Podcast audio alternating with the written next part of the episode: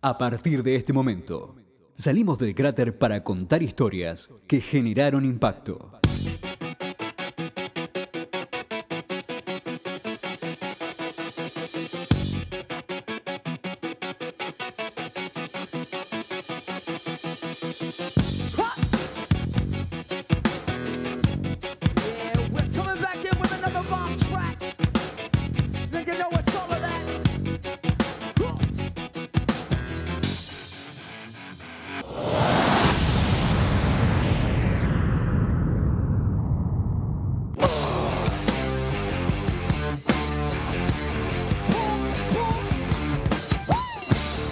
Bienvenidos a Impacto, una pequeña biblioteca de audios que pretende contar aquellas historias que desde nuestro punto de vista tuvieron cierta relevancia social. Impacto. Contamos historias. Hoy en el capítulo segundo vamos a hablar de Edward Snowden, un ex empleado de la CIA y de la NSA, quien reveló y denunció métodos de vigilancia masiva ejercidos por el gobierno de los Estados Unidos. Qué raro.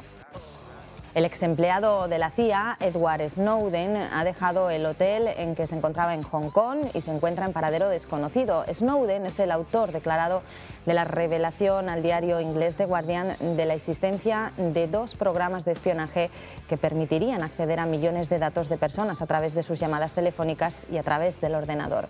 Más de 15.000 personas han pedido su perdón en la web de la Casa Blanca. Aguantá que ahí te cuento todo en detalle. Snowden nació en 1983 en Carolina del Norte.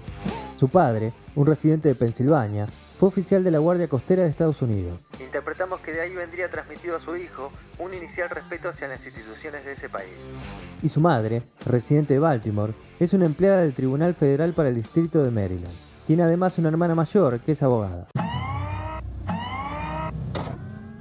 El 7 de mayo de 2004, Snowden se alistó en el ejército de los Estados Unidos con la esperanza de llegar a incorporarse a las fuerzas especiales.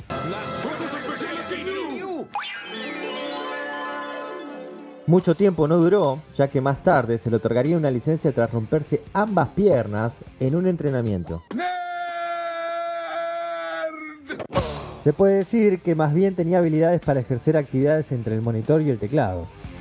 Tanto fue así que en 2006 es contratado por la CIA, la conocida agencia de inteligencia, obteniendo inmediatamente acceso a información confidencial de alto secreto. Más tarde, en 2009, pasó a trabajar para una consultora privada en Hawái dentro de unas instalaciones de la Agencia de Seguridad Nacional. Más conocida como la NSA. Si bien Snowden sabía que su aporte se usaría para desarrollar sistemas de almacenamiento y análisis de datos, y además confiamos en que su inteligencia por sobre el promedio Era un empleado excelente y un erudito en la informática. le ayudó a imaginar que el objetivo sería el espionaje. Iba todo viento en popa, hasta que le empezó a hacer ruido que el espiado podía ser una persona con perfil normal. Es decir, no necesariamente terroristas o buscados, sino cualquier hijo de vecino. Y se vio muy desilusionado con la institución cuando comprobó que se usaba justamente también para eso. Impacto. Contamos historias. Entraba entonces en un debate interno. Imaginamos también varios debates con sus compañeras de ese entonces. Debates encubiertos, ya que no se podía revelar nada, incluso ni a su novia, Ahora esposa. Lindsay Mills, de la que se sabe muy poco, pero se describe con un pensamiento liberal, intransigente. Al menos así se la muestra en la película llamada Snowden, de Oliver Stone. Plenty other ways to serve your country. You wanted to be special forces? Yes, sir. Why do you want to join the CIA? I'd like to help my country make a difference in the world. The average test time is five hours. I'm done, sir. It's been 40 minutes. 38 minutes. What should I do now? Whatever you want. The deputy director of the NSA offered me a new position. Can you tell me anything about it? You know. Imaginamos a un Snowden debatiéndose internamente entre cuestionar el desempeño ético y moral del gobierno de los Estados Unidos frente a la visión estrictamente patriota heredada de su padre. Al final se decidió no solo a renunciar a su puesto, sino también a revelar y denunciar las malas costumbres de la NSA. Párrafo aparte. Los Simpson, en 2007, en su película, predijeron el espionaje de la NSA. Tenemos que ser discretos hasta llegar a Seattle para contarle al mundo el plan para destruir Springfield. No sé si deban hablar tan fuerte. Ay, Lisa, no creo que el gobierno escuche las conversaciones de todo el mundo. Agencia de Seguridad Nacional. Hablo sobre su pizza para amantes de la carne. Me gusta la carne, pero no sé si pueda amar de nuevo. Tú cuelga primero. No, tú cuelga primero. Está bien. ¿Me colgó? Pero somos fugitivos. Deberíamos ser discretos hasta llegar a Seattle. ¡Oigan todos! ¡Encontré algo! ¡El gobierno encontró a alguien a quien buscaba!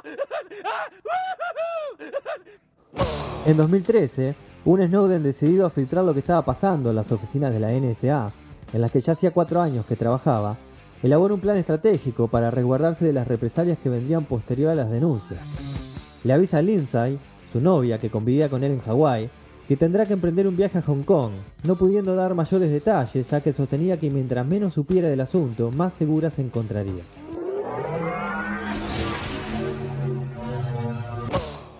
Habiéndose pactado con anticipación, Snowden, dos periodistas del diario The Guardian, Glenn Greenwald y Ewan McCaskill, Re difícil de pronunciar. y Laura Poitras se encuentran en una habitación de un hotel de Hong Kong para que así se enteren de todo. ¿Se acuerdan de Laura Poitras, la señora que hace documentales? Bueno, se ve que con Snowden pegó más onda que con Assange. City Sanford se llamaría el documental que fue grabado casi en su totalidad dentro de la habitación de Hong Kong. Y no solo narra una historia, sino que forma parte de ella. Y lo hiper recomendamos. Laura, at this stage, I can offer nothing more than my word. I am a senior government employee in the intelligence community. I hope you understand that contacting you is extremely high risk. For now, know that every border you cross, every purchase you make, every call you dial, every cell phone tower you pass, friend you keep, site you visit, and subject line you type is in the hands of a system whose reach is unlimited, but whose safeguards are not.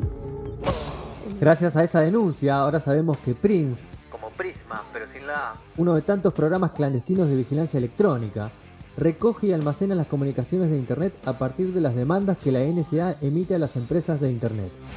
Fue puesto en marcha en 2007, en el marco de la expansión de los servicios de inteligencia de los Estados Unidos, iniciada en 2001, tras los atentados del 11 de septiembre. Sacan datos de empresas como Microsoft, Google, Apple, Facebook, Yahoo, entre otras. Por supuesto que a vos también te están espiando. Impacto. El gusto de contar historias. Algo de eso nos contaba el mismo Snowden por aquellos días en la habitación de ese hotel, cuando era entrevistado por los periodistas de The Guardian. Porque aunque usted no está haciendo nada malo, usted está siendo observado y grabado. Y la capacidad de almacenamiento de estos sistemas se incrementa consistentemente todos los años en órdenes de magnitud. Es que está llegando al punto en que usted no necesita haber hecho algo malo. Simplemente, eventualmente usted puede caer bajo sospecha de alguien, incluso a consecuencia de información equivocada. Y luego puede usar este sistema para ver tiempos pasados y escudriñar cada una de las decisiones que usted tomó en su vida. Todos sus amigos con quien alguna vez debatió algún tema. Y atacarlo usando esos elementos para de alguna manera deducir sospechas de una vida inocente y retratar a cualquier persona en un contexto malhechor. Uh, if I had just Si yo solo hubiese querido dañar a los Estados Unidos, usted sabe que puedo apagar el sistema en una tarde. Pero esa no fue mi intención. Yo pienso que para cualquier persona presentando este argumento están necesitando pensar si estuvieran en mi posición. uh, Estaba viviendo una vida privilegiada en Hawái, en el paraíso, y ganando una tonelada de dinero. ¿Qué les haría a ustedes dejar todo eso atrás? El mayor temor que tengo um, respecto a las the consecuencias que vengan de Estados Unidos debido a las divulgaciones America es que nada cambie. disclosures is that nothing will change.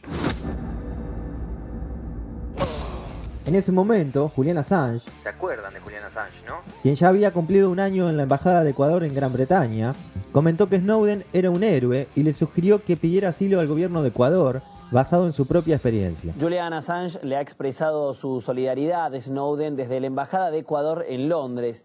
Esta semana el fundador de Wikileaks cumplió un año de encierro en la misión diplomática tras recibir asilo político de la nación latinoamericana. Snowden abandona Hong Kong y viaja hasta Ecuador, con una parada prevista en el aeropuerto de Moscú. Y al momento de llegar se encuentra con que las autoridades estadounidenses rescinden su pasaporte y queda encerrado en Rusia. En ese mismo instante, el ex empleado de la CIA se convierte en una papa caliente política, ya que todo país que sugiera darle asilo es amenazado, bien lo saben hacer los del país del norte en estos tiempos económicamente. Correa también ha asegurado haber tenido una conversación amable y cordial con el vicepresidente de Estados Unidos, Joe Biden, quien pidió a Ecuador, en cuya embajada londinense continúa el fundador de Wikileaks, Julian Assange, que negara el asilo al filtrador Snowden. Cordial, pero con la otra mano Estados Unidos ha amenazado con posponer indefinidamente los beneficios arancelarios a las exportaciones ecuatorianas. Y si a Correa le cantan truco, no va a tener problema en cantar retruco. Además de la filtración de polémicos programas de vigilancia masiva, el caso Snowden está revelando la pérdida de autoridad de Estados Unidos en el terreno diplomático. Sus puñetazos en la mesa tampoco parecen asustar a Ecuador, que aún no se ha pronunciado si dará o no asilo político al ex técnico de la CIA que permanece en el aeropuerto de Moscú. El presidente ecuatoriano ha contestado al comunicado de Washington que advierte los beneficios comerciales son un privilegio, no un derecho. frente a estos chantajes, lo que hemos dicho y lo he ratificado y ya está siendo comunicado oficialmente, señores, no nos amenacen con que nos van a quitar la preferencia arancelaria. Nosotros renunciamos unilateral e irrevocablemente a ella, así que quédense con sus preferencias arancelarias. Sin embargo, el entonces presidente de Ecuador, evidenciando tener una excelentísima cintura política diplomática, le da fin a esta situación con la siguiente declaración. El señor Snowden ha presentado, como le informó el canciller de la República, una solicitud de asilo al Ecuador. Pero incluso para tramitar la solicitud de asilo, el señor Snowden debe encontrarse en territorio ecuatoriano y no lo está. Entonces, en este momento la situación para el señor Snowden, no para Ecuador. Si aquí ha habido también mucha parafernalia, prácticamente algo que todavía no existe. ¿no?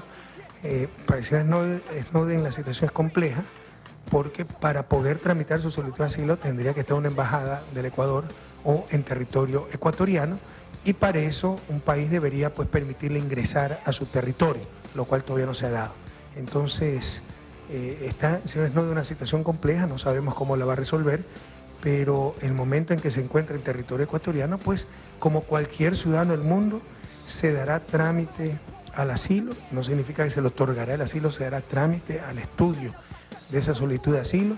Este es un derecho eh, humano consagrado en la Declaración de Derechos Humanos de las Naciones Unidas, en el derecho interamericano, en la Constitución de la República, etc. Y por si acaso, otorgar y negar el asilo es absoluta potestad del país que recibe la solicitud, incluso sin tener que dar eh, explicaciones a nadie.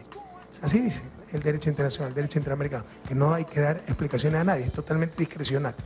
En todo caso, insisto, cuando el señor Snowden se encuentre en territorio ecuatoriano, podremos dar trámite a su solicitud de asilo y la analizaremos, como ya estamos analizando la situación, con absoluta responsabilidad.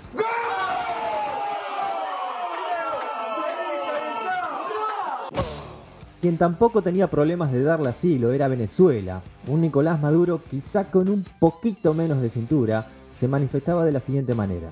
Como jefe de Estado y de gobierno de la República Bolivariana de Venezuela, he decidido ofrecerle asilo humanitario al joven estadounidense Edward Snowden para que en la patria de Bolívar y de Chávez pueda venir a vivir de la persecución imperial norteamericana. Snowden, atrapado por un tecnicismo en Rusia, le agradece a Ecuador con un comunicado. El ex analista de inteligencia estadounidense Edward Snowden agradeció a Ecuador por su apoyo, destacando al país sudamericano como un ejemplo para el mundo. En una carta obtenida por la Asociación de Prensa Británica, escrita en español y publicada el lunes, Snowden declara que pocos se arriesgarían a defender los derechos de un individuo contra el gobierno más poderoso del mundo. Y desde Rusia también, el presidente Putin decía lo siguiente. Él llegó a nuestro territorio sin una invitación. Nosotros no le invitamos. Y él no volaba a Rusia. Era una escala para ir a otro país. Pero nada más despegar se supo la noticia y nuestros socios americanos bloquearon sus futuras escalas. Son ellos mismos los que han amedrentado a otros países. Snowden llegó desde Hong Kong al aeropuerto moscovita de Semeretievo hace ya más de tres semanas. Rusia no le ha entregado, entre otras cosas, porque asegura que no hay un acuerdo en materia de extradición y por el riesgo de que sea condenado a muerte. Además, según el Kremlin, el exanalista aceptó el trato de no hacer más filtraciones mientras se encuentre en suelo ruso. Impacto. Contamos historias. Quien también tuvo que padecer en carne propia que todo estuviera tan convulsionado fue Evo Morales, presidente de Bolivia. Estaba en una cumbre en Moscú para esa época y cuando emprendió regreso a su país le pasó lo siguiente. El caso Snowden ha dejado anclado a tierra a Evo Morales. El avión del presidente boliviano tuvo que aterrizar anoche de emergencia en Viena cuando varios países europeos le denegaron el paso por su espacio aéreo mientras regresaba a La Paz procedente de una cumbre en Moscú. Las negativas llegaron tras extenderse el rumor de que el exanalista de la CIA Edward Snowden viajaba a bordo. Rechazamos categóricamente esa versión, denunciamos las mentiras el complot que ha eh, ejecutado el gobierno de los Estados Unidos utilizando algunos gobiernos europeos con el fin de perjudicar la imagen del gobierno boliviano, con el fin de perjudicar la imagen y el liderazgo del presidente Evo Morales. Latinoamérica estaba toda convulsionada. El vicepresidente de Bolivia en La Paz, Álvaro García Linera, dice que Morales ha sido secuestrado por el imperialismo y está retenido en Europa. Cristina Fernández, en ese entonces presidenta de Argentina, manifiesta en Twitter. 3 de julio de 2013. Definitivamente están todos locos. Jefe de Estado y su avión tienen inmunidad total. No puede ser este grado de impunidad. ¿Dónde está Edward Snowden?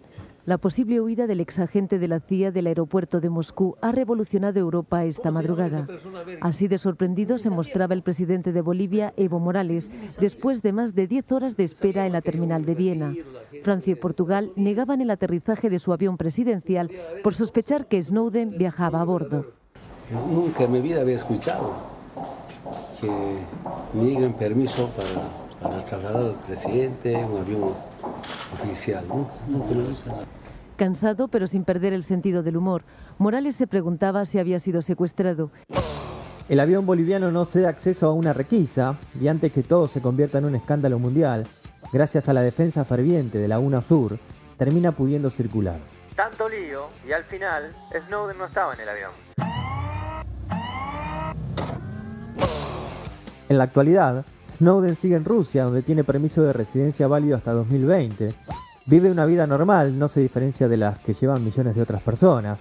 Alquila un departamento, viaja en metro, vive con su compañera Lindsay, que se mudó de Estados Unidos para estar con él, y se gana la vida dando videoconferencias sobre seguridad informática. Negó estar colaborando con los servicios secretos de Rusia, pero admitió que estos intentaron reclutarlo a su llegada al país hace seis años. Pese a estas y otras declaraciones poco halagadoras de Edward Snowden sobre el gobierno de Rusia, Moscú descarta rotundamente la posibilidad de entregarlo a Estados Unidos. Esta historia tampoco tiene final porque está ocurriendo en este momento, pero el capítulo tiene que terminar. Me va a gustar despedirlo con una canción que viene al caso, un tema del francés Jean-Michel Jarre llamado Exit, y está bueno porque cuenta con la colaboración de Snowden, incluso se lo puede escuchar citar algunas frases. Ahora sí, nos vamos. No se van a olvidar de suscribir, así se enteran cuando llegue el próximo capítulo. Y por último les cuento que el tema de la presentación es de Rage Against the Machine. La locución estuvo en manos de mi amigo Sebastián Sastre. La portada es una obra maestra de Fabián Angeloni. Y mi nombre es Carlos Correa. Nos vemos el próximo capítulo.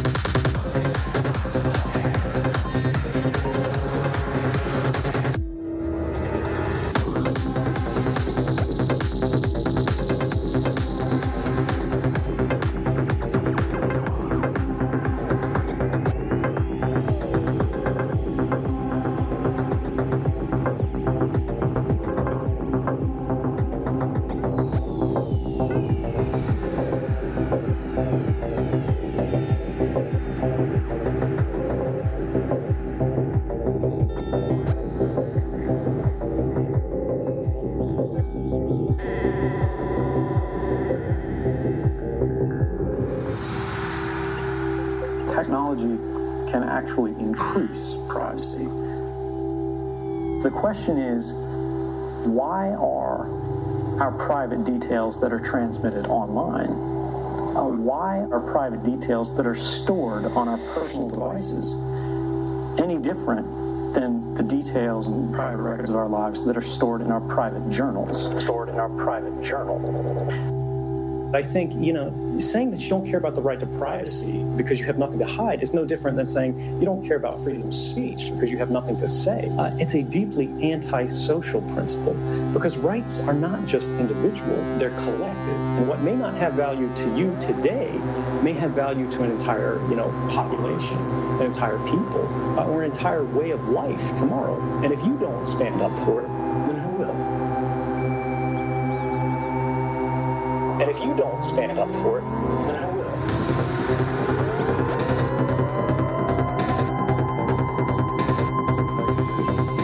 And if you don't stand up for it, then who will?